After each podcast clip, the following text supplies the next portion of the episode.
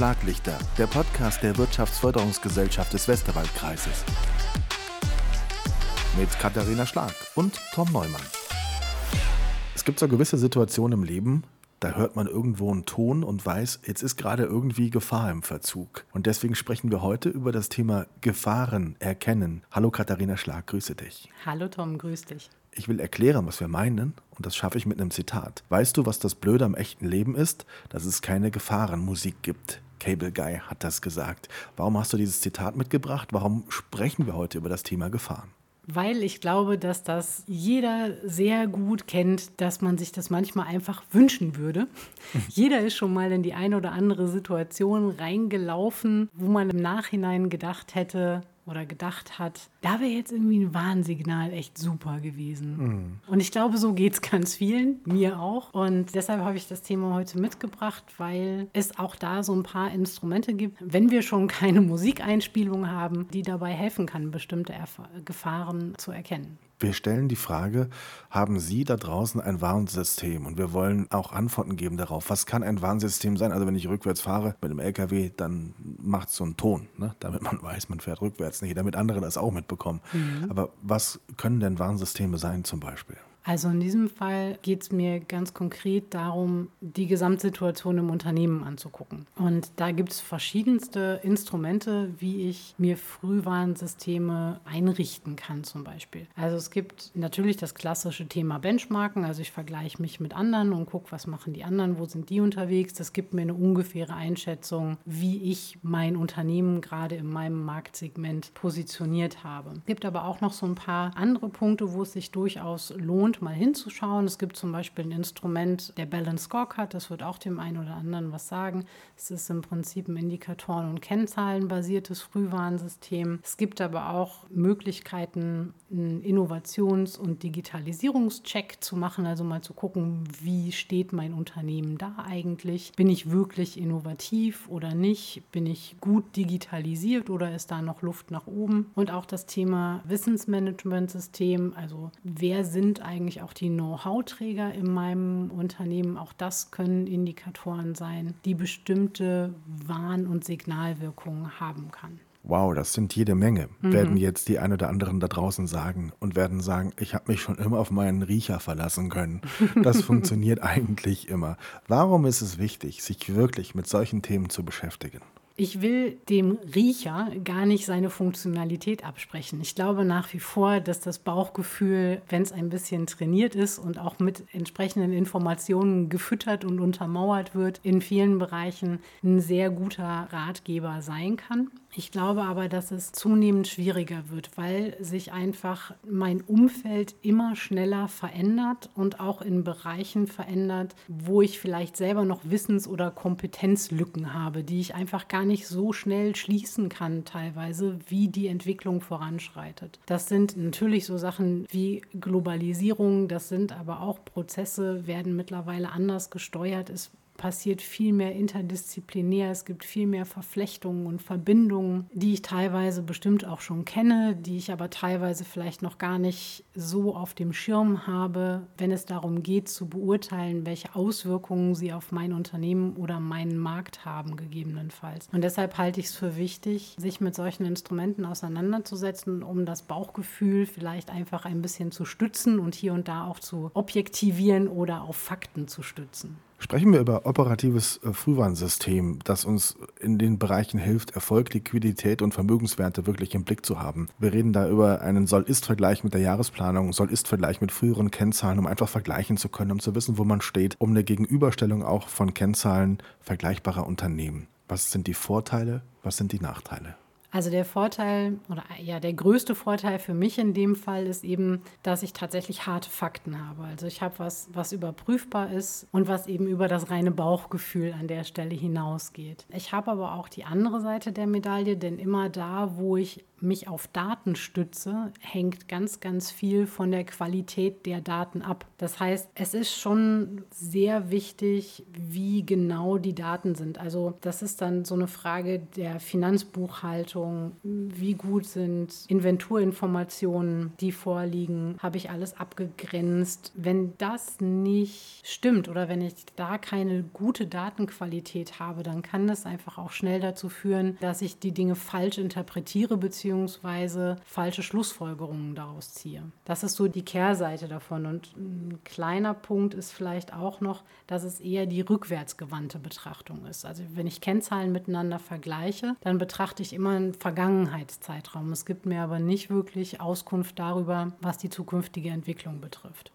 Das war der Blick auf das operative Frühwarnsystem. Mhm. Was ist der Unterschied zu einem strategischen Frühwarnsystem? Mm, das strategische Frühwarnsystem guckt nicht so sehr auf die Daten, die ich unternehmensintern habe, sondern es guckt eher auf das externe Umfeld. Also mhm. da zählen zum Beispiel solche Punkte wie die Marktbeobachtung und das eingangs benannte Benchmarken auch mit rein. Und es hat den Vorteil, dass es nicht nur die Gefahren aufzeigt, sondern es kann auch Chancen und Potenziale aufzeigen.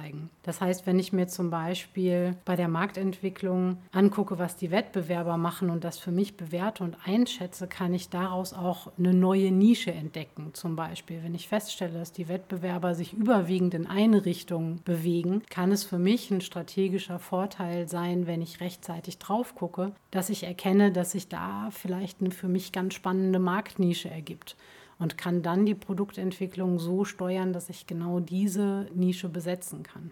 Ein Vorteil sicherlich von strategischem Frühwarnsystem ist, dass es zukunftsorientiert ist und es lässt Krisenfaktoren frühzeitig erkennen. Also ich kann sehr schnell sehen im Prinzip, wenn ich das Umfeld beobachte und den Markt beobachte, wo sind Gefahren. Was wäre ein Nachteil? Ein Nachteil ist, dass ich, gerade wenn ich damit anfange, die Dinge vielleicht noch nicht so gut interpretieren kann, die da außenrum passieren und deshalb die Signale manchmal noch ein bisschen schwächer sind. Und ich habe auch da das Thema, dass ich natürlich immer auch eine Fehleinschätzung äh, treffen kann, gerade dann in der Anfangszeit, wenn die Signale noch nicht ganz so stark ankommen oder ich einfach noch nicht, ich sag mal, trainiert darin bin, Rückschlüsse aus der Marktbeobachtung auf mein eigenes Unternehmen oder mein Geschäftsfeld zu ziehen ziehen. Warum würdest du empfehlen, solche Frühwarnsysteme zu installieren im Unternehmen, darauf zu achten, so etwas zu tun und sich eben nicht nur auf die Nase zu verlassen oder das Bauchgefühl? Weil mein Bauchgefühl immer auch auf den Erfahrungen basiert, die ich gemacht habe. Das heißt, mein Bauchgefühl ist sehr stark geprägt von dem, was ich kenne. Wenn du mit dem Bauchgefühl und auf der Erfahrung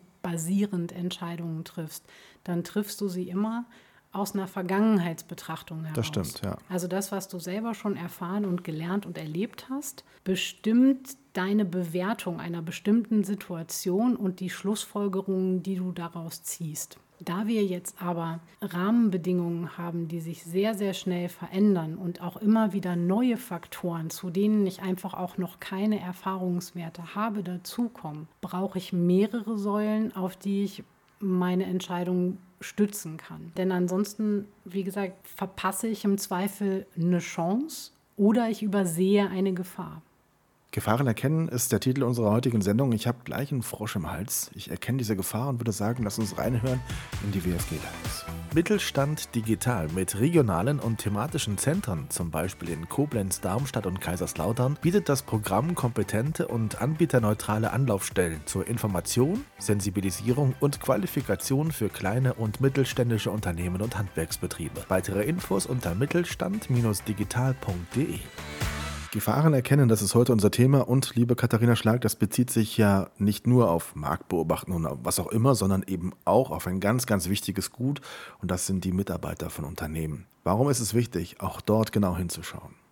Da gibt es auch wieder mehrere Gründe. Und ich meine jetzt diesmal ausnahmsweise gar nicht so sehr das Thema der Mitarbeiterzufriedenheit, sondern ich meine eher das Thema der strategischen Personalplanung und Personalentwicklung, weil wir das tatsächlich häufiger feststellen. Ich glaube auch, dass das kein regionales Phänomen ist, sondern dass das eher ein generelles Mittelstandsthema ist. Häufig wissen die Unternehmen gar nicht genau, wer wann in den Ruhestand geht, welches Wissen er oder sie dann mitnimmt und Vielfach erkennen Unternehmen zwar die Herausforderungen, die marktseitig auf sie zukommen, machen sich aber nicht so häufig Gedanken darüber, welche Kompetenzen, welches Know-how brauche ich denn bei mir im Betrieb, damit ich diesen Herausforderungen bestmöglich begegnen kann. Wenn ich diese Frage beantworten kann und wenn ich das weiß, treffe ich im Zweifel auch andere Personalentscheidungen und eine mhm. andere Auswahl an Personal.